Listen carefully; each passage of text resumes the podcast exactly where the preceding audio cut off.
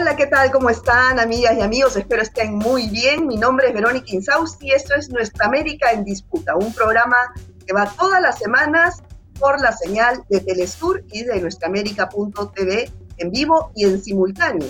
Bueno, nosotros a partir de ahora los invitamos a que se conecten con sus preguntas, sus comentarios sobre el tema que vamos a tratar el día de hoy. Y es, por supuesto, la situación política en Perú. Hemos estado hace unos días en un intento de vacancia contra el presidente Pedro Castillo. Eh, por supuesto, no se llevó a los votos ni siquiera para discutirlo en el Pleno, pero esto ya es un programa que viene eh, dándolo desde el primer día que el presidente Castillo asumió el gobierno, hace ya más de tres meses. Hay una agenda que es derrocar a Castillo o simplemente que se alinee al sistema establecido desde hace más de tres décadas en el Perú. Para hablar sobre este tema, qué mejor que estar con una persona que ha estado dentro del gobierno, brevemente por supuesto, y que tiene un eh, análisis eh, muy eh, lúcido y crítico también desde afuera hoy. Estamos hablando del ex canciller Héctor Béjar, él es además eh, catedrático y escritor. Muchas gracias, don Héctor, por estar acá con nosotros. ¿Qué tal? ¿Cómo están? Muchísimas gracias por permitirme hablar a través del canal de Telesur y Nuestra América. Muy bien, don Héctor. Para empezar, en el breve tiempo que usted estuvo en la Cancillería, ¿cómo notó este gobierno? ¿Por qué eh, no, no, bueno, no asombró a nadie que la derecha desde el primer día tenía un plan para vacarlo, pero sí asombró eh, esta ruptura tan rápida al interior del partido Perú Libre. Eh, ¿Qué pasó ahí? yo tengo la impresión de que me encontré con un grupo muy heterogéneo, eh, muy nuevo en términos de manejo del Estado y compuesto por, yo diría, mm, varios subgrupos, uno de ellos por supuesto Perú Libre, el partido que había postulado al profesor Castillo, distinto del propio profesor Castillo. Y ahí empiezan los problemas porque el, profesor Castillo tiene además un grupo de confianza de sus paisanos y parientes. Entonces tenemos los parientes y paisanos de Castillo en los que él tiene confianza, Perú Libre con Cerrón, Juntos por el Perú, que es una agrupación de izquierda, y luego elementos que venían de distintos grupos eh, y eso era el, gobierno. algunos ministerios importantes y en manos de gente bastante seria, el caso del Ministerio de Economía con Franque, el Ministerio de Salud eh, con el eh, doctor Ceballos y el Ministerio de Justicia con el doctor Aníbal Torres, profesor de San Marcos, en ese momento, cuando yo llegué. Entonces, Creo que aparte de ellos, más bien, que son gente muy respetable, habían otros ministerios más o, más o menos, digamos, débiles en términos políticos, eh, en, términos de que no tenían una fuerte, eh, un, fuerte respaldo en los medios de comunicación ni en sus respectivos partidos y tampoco aparentemente en el propio profesor Castillo. Entonces era un grupo bastante débil que yo diría que era una tercera parte del Consejo de Ministros en el momento en que yo estuve. Pero bueno, desde ese momento hasta ahora, pues han pasado varios ministros, incluso eh, dos eh, jefes de gabinete, ¿no? Pero acá el tema es cuál es el perfil de Pedro Castillo. Pedro Castillo es una persona eh, que tiene una escuela, una ideología de izquierda o es más bien una persona que se va acomodando a, digamos, a la situación y al escenario político, porque claro, desde el primer día sus relaciones exteriores, si bien lo puso usted, eh, pero en la OEA eh, puso una persona de, derecha, eh, que es un puesto estratégico en la OEA, ¿no? Y bueno, luego de su breve paso también, pues el actual canciller es una persona 100% de derecha. Entonces, además Castillo viene de, de Perú Posible, ¿Cómo ve el perfil de Pedro Castillo usted? Pedro Castillo es un hombre que está en la izquierda, pero no es de izquierda. Trato de explicar. está en la izquierda momentáneamente? ¿O qué? No sé, eso lo decidirá él o lo decidirá la situación. Porque en estos momentos en el Perú, dada la situación tan grave de tipo social y económico que el Perú vive, hay muchísima gente que está en la izquierda, pero no está necesariamente, no es necesariamente de izquierda. Eso lo explico porque usted en el momento, en este momento en el Perú puede hacer una reclamación por sus derechos laborales o lo que fuere, y dado que el, Perú es un país que no acepta los derechos humanos, un país en el cual los derechos laborales, por ejemplo, no están en vigencia, usted automáticamente, sin ser de izquierda, resulta ubicado contra el sistema.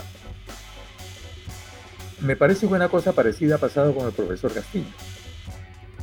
Él es un evangelista, practicante, ha estado en el partido del señor Toledo, Perú Posible,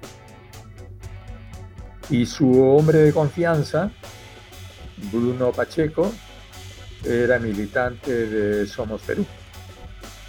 Entonces, y sin embargo fue atacado por ser comunista, terrorista, ¿no es cierto? Y candidatea nombrado o, propuesto por un partido que evidentemente sí es de izquierda, declaradamente de izquierda, que es Perú Libre.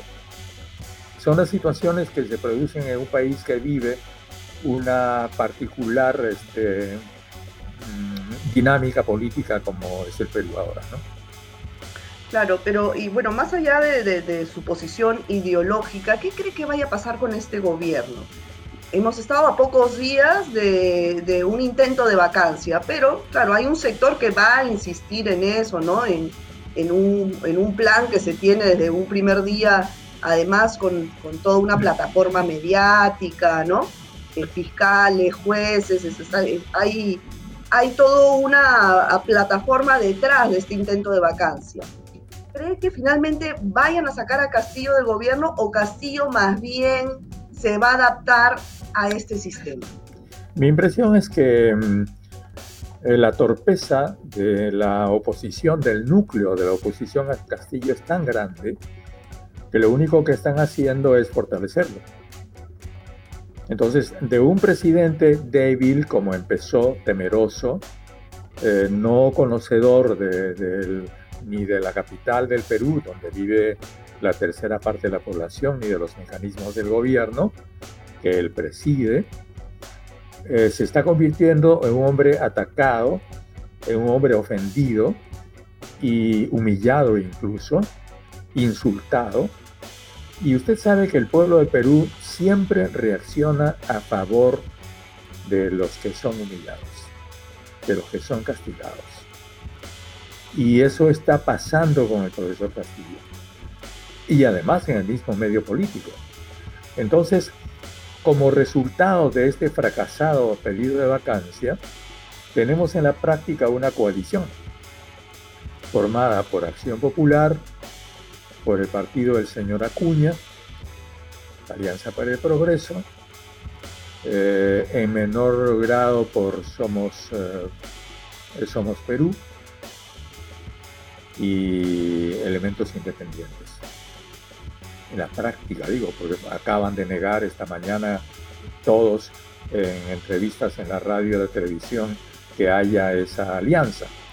Pero en la práctica existe esa coalición que yo, a mí no me cabe la menor duda de que en algún momento se expresará en términos políticos en la formación de un nuevo gabinete.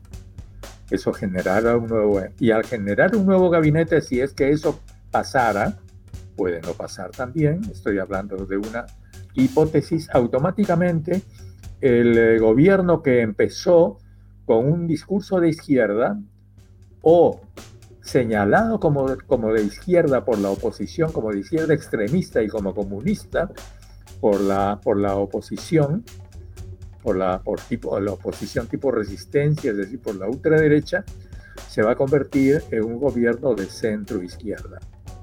Y si usted quiere, incluso de centro derecha. Me parece que esa, esa va a ser la deriva. Una de las posibilidades me parece la más probable próxima del gobierno, lo cual asegurará la estabilidad del profesor Castillo cinco años más. pero en los términos en que nosotros conocemos que, que pasan en el Perú. Es decir, haciendo lo que han hecho los gobiernos anteriores, dejando de hacer lo que también los gobiernos anteriores han, dejando, han dejado de hacer y manejando mal que bien los conflictos sociales que están allí latentes. es decir, va a repetir un poco la historia de, de Ollantumala, ¿no? que entró al gobierno con, una agenda y terminó gobernando con otra. Sí, repito y quiero hacer esa anotación, esto puede ser, pero puede no ser también, ¿no es cierto? En el Perú uno nunca sabe. Podría también haber una ruptura el profesor Castillo podría apoyarse más en Perú Libre.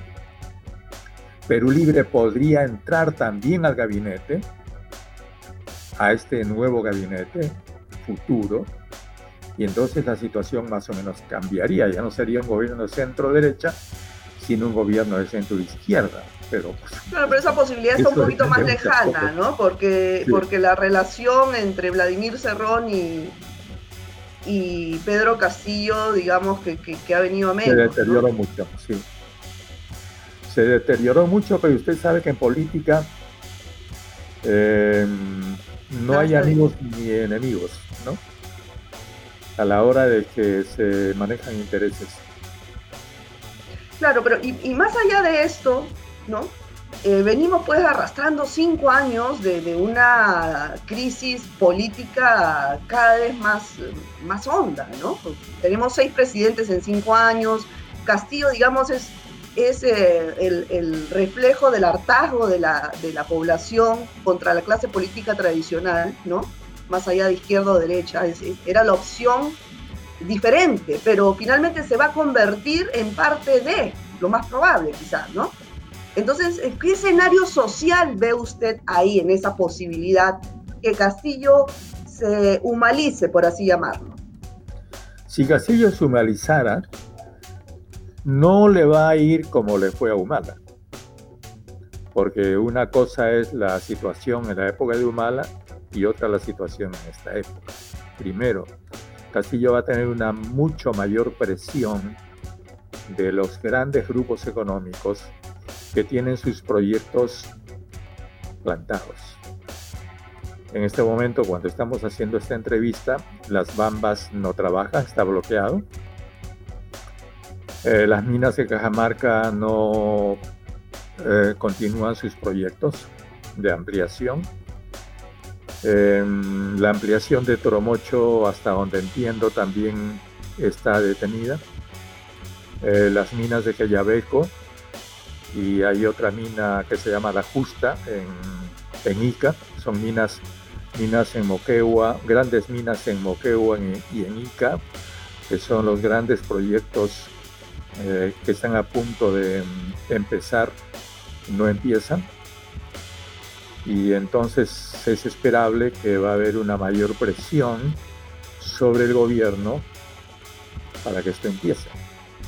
Pero eso significa que además vienen 41 proyectos mineros más, que significan más o menos unos 50 mil millones de dólares en juego en este momento. Y esos 41 proyectos, pues eh, los dueños de los proyectos están desesperados porque el cobre eh, ya pasó los 3 dólares la libra. Esa es la presión que va a tener el profesor Castillo. Pero para que esos proyectos se realicen, él tiene que tener la aprobación de las poblaciones de, Moquegua, de Ica, de Arequipa, de las provincias altas de Arequipa y de las provincias altas del Cusco y de la gente de Abancay y, y del centro, donde está Toromocho y Cajamarca. Y esas poblaciones no están dispuestas ya a aguantar la contaminación. Y además, para el Perú, 41 minas en los próximos 10 años, que es lo que está en juego, significa grandes huecos en, en nuestra cadena andina, gran parte de los cuales están en las cabeceras de Cuenca. Entonces, lo que está jugando es la subsistencia misma del Perú desde el punto de vista ecológico. Así es, así es. Pero entonces, eh, según lo que, eh, lo, que escuchamos, pues eh, Pedro Castillo se va a enfrentar brevemente, en muy poco tiempo, a una conflictividad social altísima si es que decide apoyar a, este, a la, a la gran minería, ¿no? Y si no, pues también se le viene, probablemente se concrete una vacancia porque acá hay mucho dinero en juego, acá hay un sistema en juego. Eh, ¿Cómo, ves, ¿Cómo, ese escenario? Hay mucho dinero en juego, pero mm, creo que los grandes operadores económicos, que tienen pésimos operadores políticos, porque ese es uno de los problemas eh, de los últimos años, ¿no es cierto? Este, es, increíble. el, Perú tiene una gran dictadura económica con mucho dinero pero los operadores políticos de esa dictadura económica son pésimos. No saben dialogar con la gente, no saben entenderse con el país. Y si eso continúa, pues aquí va a haber un enfrentamiento muy fuerte, porque van a tener que aplicar una política muy dura. El propio señor una represión, una represión también contra la, sociedad, ¿no? Que como hemos visto va, va, a tener que ser una represión parcial ya, ya he estado buscando cifras, desgraciadamente hay muy poca transparencia en el Perú, de manera que no puedo encontrar la cantidad de líderes sociales que están presos en este momento, enjuiciados, pero casi le podría asegurar que casi la totalidad de líderes sociales del Perú de, los, de las regiones en conflicto están enjuiciados y muchos de ellos presos. Van a continuar esa política, es decir, el señor Castillo va a terminar los, sus cinco años de gobierno siendo un dictador. Por eso le digo, el periodo Castillo es diferente al periodo Ollanta y una ollantización de Castillo ya no es una ollantización, tendría que ser que una fujimorización o una pinochetización, ¿no? Hablando ya en términos más dramáticos, ¿no? No quiero ponerme en esos términos. Lo único que quiero decir es que el gobierno va a tener que endurecerse muchísimo. Castillo no es de los duros.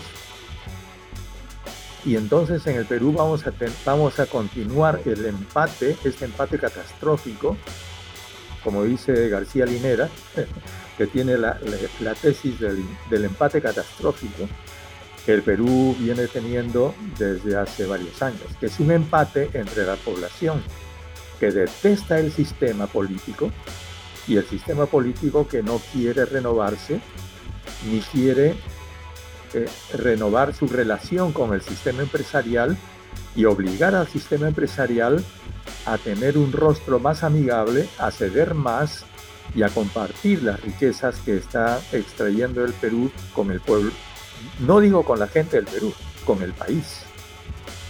Claro, pero este empate catastrófico al que se refiere Linera eh, tiene también un tiempo, porque la población llega un momento dado en que hay una explosión social. Y, probablemente estemos a puertas frente a ese escenario donde el gobierno de Castillo tiene que optar entre apoyar a la gran minería y hacer, y hacer represión contra, contra las comunidades campesinas que seguramente se van a levantar, o simplemente no hacer nada, pero al no hacer nada no va a lograr llegar a los cinco años, ¿no cree usted? Probablemente la vacancia se acelere. Sí, pues, pero es que yo creo que la vacancia también es inviable en el Perú, porque ¿quién reemplazaría a Castillo? Supongamos que lo vacan. La derecha peruana no tiene líderes. ¿Quién reemplazaría a Castillo? Keiko Fujimori, que va a ir presa probablemente entre pocos meses. Fernando de Soto, que apenas ha podido articular ideas en la campaña electoral. Eh, López Aliaga, que es mucho menos que Fernando de Soto en ideas. La derecha no tiene líderes. Eh, tendría que regresar este, Francisco Sagasti, eh, Sagasti tendría, se, encontraría frente al mismo problema de Castillo. ¿Y por qué hemos llegado, don Héctor, a, esta clase política tan lamentable? ¿Por qué? Porque usted menciona pues estos tres perfiles que son los líderes de la oposición y realmente cada uno es peor que el otro. Creo la peor clase política de la región la tenemos en Perú. Pero ¿por qué hemos llegado a este punto? Exactamente. Y ese es el empate, pues. O sea, creo que lo realista es esperar, desgraciadamente, a que el empate continúe. No sabemos hasta cuándo. Porque también las condiciones internacionales no están para un gobierno represivo.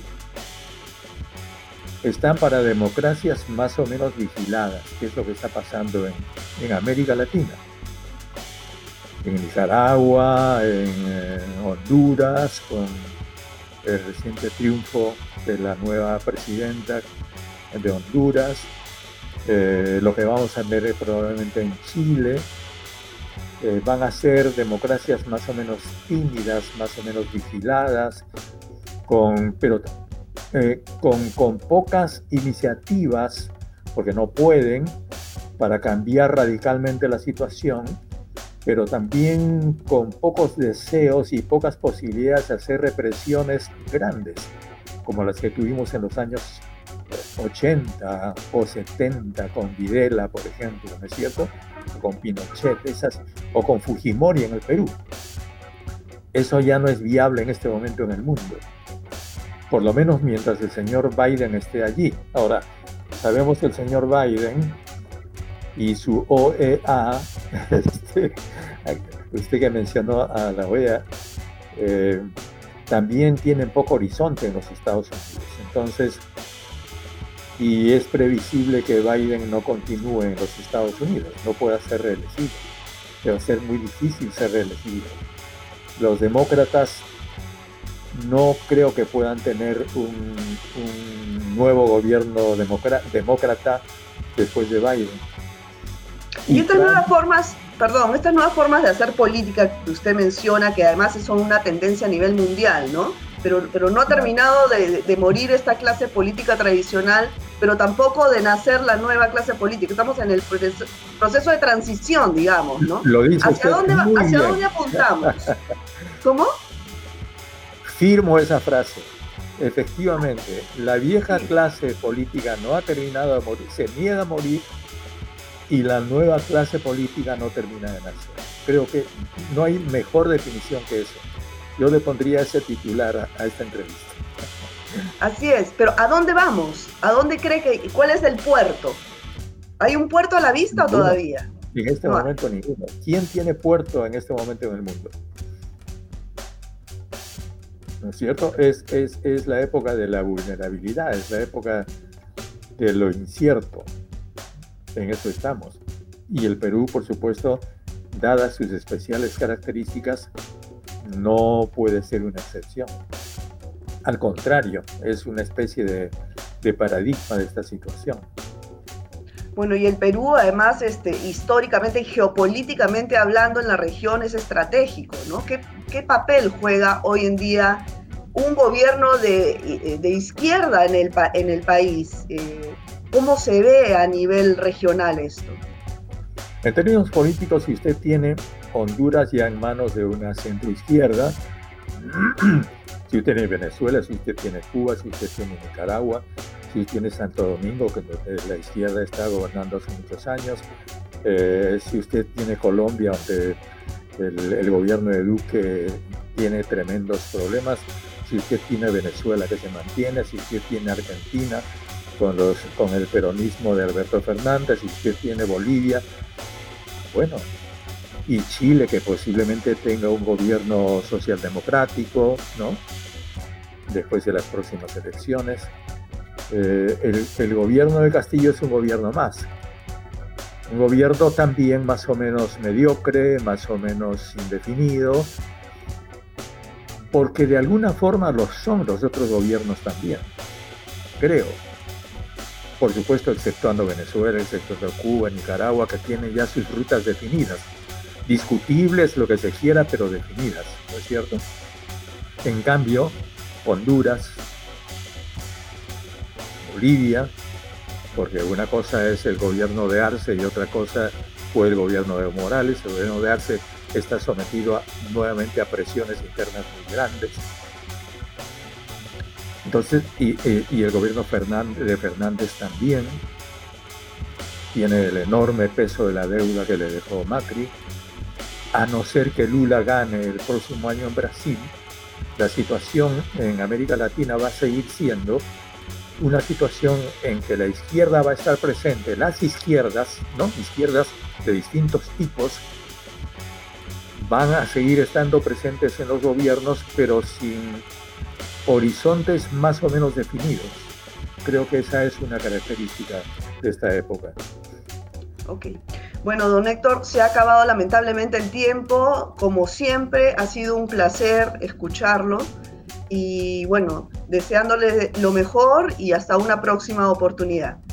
Y deseando también que este empate catastrófico se resuelva en favor del pueblo, que es el testigo que no está participando en este momento de manera decisiva y que espero que en los próximos meses o años participe y defina la situación. Muchas gracias. Gracias a usted. Muy amable. Bueno amigos, esto ha sido todo por hoy. Espero que eh, se cuiden mucho. Nosotros nos vemos en una próxima edición de Nuestra América en Disputa. Chao.